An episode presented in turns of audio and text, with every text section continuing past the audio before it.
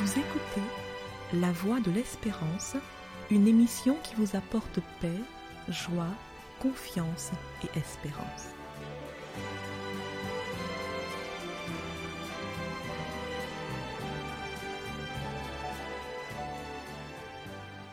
Bonjour la Guyane et bonjour à tous depuis la Guyane.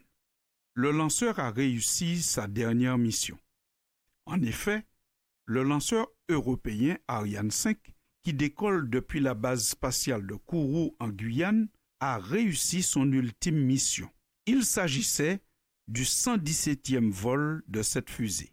Le mercredi 5 juillet 2023, Ariane 5 a placé en orbite deux satellites avant de laisser la place à Ariane 6 qui devrait normalement prendre le relais en 2024. Ariane 5 a connu des débuts difficiles. On se souvient qu'elle avait explosé juste après le décollage lors de son vol inaugural en 1996. La suite de l'histoire, cependant, est un enchaînement de succès avec un seul échec en 2002. De même que le lanceur a accompli des missions prestigieuses en mettant en orbite de nombreux satellites et en envoyant dans l'espace des télescopes et des sondes en tout genre, la famille, elle aussi, est appelée à lancer plus haut ses membres. La famille a le devoir de l'éducation, le devoir de l'éducation religieuse, morale, intellectuelle et pratique donnée à ses enfants. S'il est vrai que l'école existe, s'il est vrai que l'Église existe, ce n'est pas pour autant que la famille est appelée à se décharger totalement sur l'école pour l'éducation intellectuelle et sur l'Église pour l'éducation spirituelle et religieuse. En tout cas, ce n'est pas le schéma présenté par la Bible. Nous lisons dans le livre des Proverbes, au chapitre 1er, au verset 8 à 10, ce qui suit. Mon enfant, écoute les avertissements de ton Père. Ne repousse pas les enseignements de ta mère. Ils sont comme une jolie couronne sur ta tête, comme un collier autour de ton cou. Mon enfant, si des mauvais camarades veulent t'entraîner au mal, refuse. Nous voyons à la fin de cette lecture qu'il y a une invitation claire et nette envers le jeune pour lui dire de refuser d'être entraîné au mal. Mais cette invitation est précédée de cette phrase que vous n'avez certainement pas ratée. Mon enfant, écoute les avertissements de ton père, ne repousse pas les enseignements de ta mère. S'il est vrai que le jeune est appelé à faire de bons choix, mais il est surtout vrai que cela doit être précédé d'un enseignement donné par son père et par sa mère. Et nous revenons et nous réitérons cette idée que l'éducation religieuse, même si l'Église existe, elle est quand même de la responsabilité première des parents. C'est la famille qui est le lanceur des membres qui la composent. C'est la famille qui fait monter plus haut les individus qui la composent. C'est ainsi que nous lisons encore dans le livre des Proverbes, mais cette fois-ci au dernier chapitre, au chapitre 31, qui peut trouver une femme vertueuse Elle a bien plus de valeur que les perles. Le cœur de son mari a confiance en elle, et les produits ne lui feront pas défaut. Son mari est considéré aux portes lorsqu'il siège avec les anciens du pays. Fin de citation.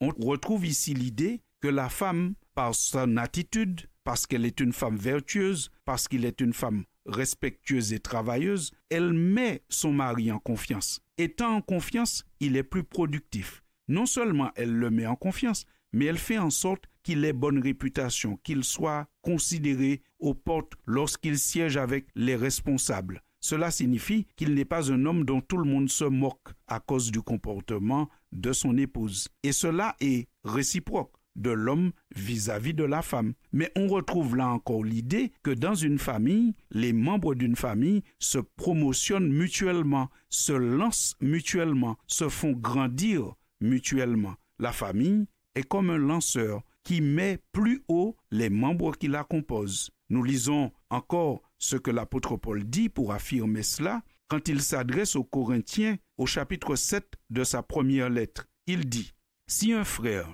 à une femme non croyante qu'elle consent à habiter avec lui, qu'il ne la répudie point. Car le mari non croyant est sanctifié par la femme, et la femme non croyante est sanctifiée par le frère. Autrement, vos enfants seraient impurs, tandis que maintenant ils sont purs. Car que sais-tu, femme, si tu sauveras ton mari? Ou que sais-tu, mari, si tu sauveras ta femme? Fin de citation. Ici, on a la nette impression que l'apôtre Paul dit que le mari devient un sauveur pour sa femme en matière spirituelle et vice-versa, la femme devient un sauveur pour son mari. Non pas que l'apôtre soit en train de dire que de manière absolue, c'est le mari qui sauve la femme, puisque la Bible témoigne. Le seul sauveur, c'est Jésus. Celui qui sauve les humains, c'est Jésus. Cependant, le mari peut faire connaître Jésus à sa femme, et quand elle connaît Jésus, entre en relation avec celui-ci, entre en relation avec toute la divinité et est sauvée. C'est ainsi que l'apôtre Paul, faisant un raccourci, dit qu'en quelque part, le mari croyant, eh bien, il peut être le sauveur de sa femme non croyante, et vice-versa, la femme croyante peut être le sauveur de son mari non croyant. Nous retrouvons encore ici, de manière affirmative, l'idée que la famille est comme un lanceur. Elle sert à mettre plus haut, plus près de Dieu, les membres qui la composent. C'est ainsi, chers auditeurs, que je nous souhaite de vivre et de constituer des familles qui sont des familles un peu à l'image d'Ariane 5, qui lance toujours plus haut et avec succès les membres qui la composent. Je vous dis à très bientôt et bon vol en attendant notre prochain rendez-vous.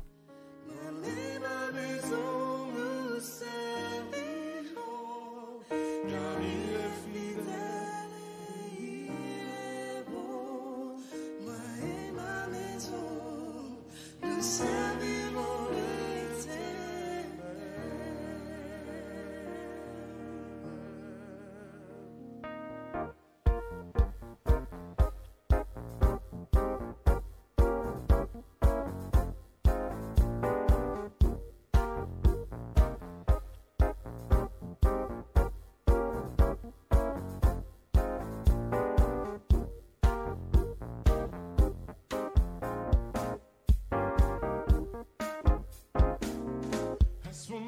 in my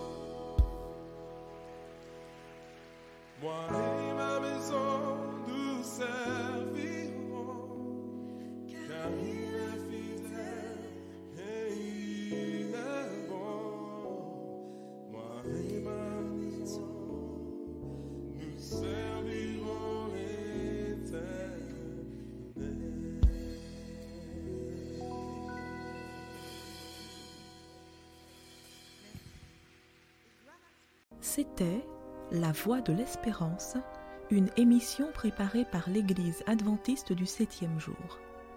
Si vous désirez avoir une copie de la causerie d'aujourd'hui, demandez-la. Elle vous sera donnée gracieusement.